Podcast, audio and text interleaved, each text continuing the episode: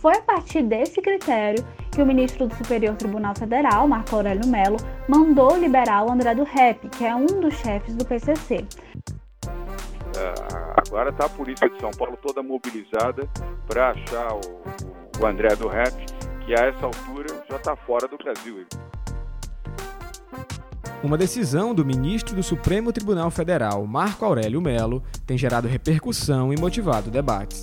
Na noite da última sexta-feira, 9 de novembro, o ministro concedeu um habeas corpus a André Oliveira Machado, condenado em segunda instância por tráfico internacional de drogas. A decisão de Melo foi baseada no artigo 316 do pacote anticrime, aprovado em dezembro de 2019. Eu sou Diego Viana e esse é o Recorte. Com o habeas corpus divulgado no final da tarde da última sexta-feira, André Oliveira Machado, conhecido como André do Rap, deixou a penitenciária de Presidente Venceslau já na manhã do dia seguinte.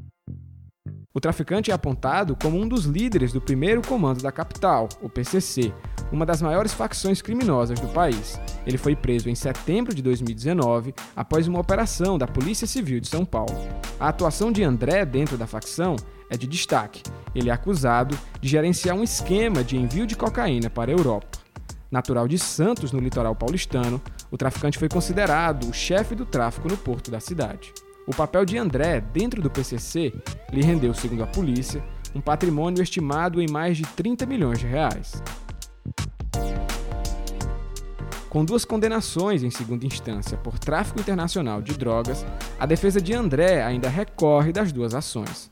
Por conta disso, a prisão dele tinha caráter preventivo. Ao longo desse episódio, você vai entender como isso impactou diretamente na decisão do ministro. Antes disso, é preciso apresentar outros fatos ocorridos ao longo do último sábado. Horas antes do traficante ter saído pela porta da frente da penitenciária, o presidente do STF, Luiz Fux, suspendeu a decisão do colega Marco Aurélio Melo e determinou o retorno imediato de André à prisão. Assim, a decisão estava revertida e o habeas corpus já não valia mais. A partir de então, o trabalho da polícia foi tentar encontrar o traficante, que havia sido solto horas antes. Em entrevista à Rádio Bandeirantes, o governador de São Paulo, João Dória, explicou o paradeiro de André. Uh, Luiz Fux, que uh, reverteu a decisão do Marco Aurélio, mas tarde demais. Uh, agora está a polícia de São Paulo toda mobilizada para achar o, o, André do Rap, que a essa altura já está fora do Brasil, evidentemente. Ele não foi para o Guarujá, como ele prometeu ao juiz.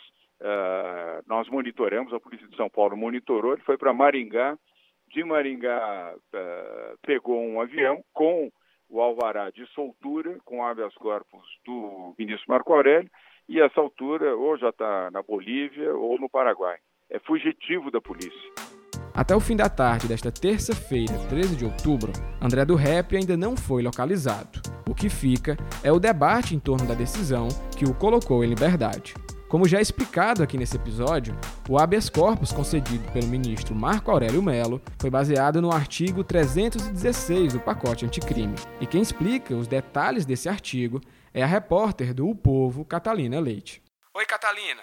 Para a gente iniciar a nossa conversa, eu peço que você relembre o que é o pacote anticrime, como ele foi desenvolvido e quais as suas principais alterações. Oi, Diego, tudo bom? O pacote anticrime foi publicado em dezembro de 2019 pelo governo Bolsonaro. Ele foi uma iniciativa do Ministério da Justiça e Segurança Pública quando ainda era gerido pelo Sérgio Moro, né? E surgiu com a intenção de combater o crime organizado, o crime violento e a corrupção. A partir dele, o governo alterou o Código Penal, o Código de Processo Penal, a Lei de Execução Penal, a Lei de Crimes Hediondos, o Código Eleitoral, enfim, várias outras normas. As principais mudanças, que inclusive foram criticadas na época, envolvem, por exemplo, a hipótese de legítima defesa dos agentes de segurança pública. Já em relação à corrupção, o, o pacote anticrime equiparou o crime de concussão, que é um servidor público exigir uma vantagem indevida para si ou para outra pessoa, ao crime de corrupção.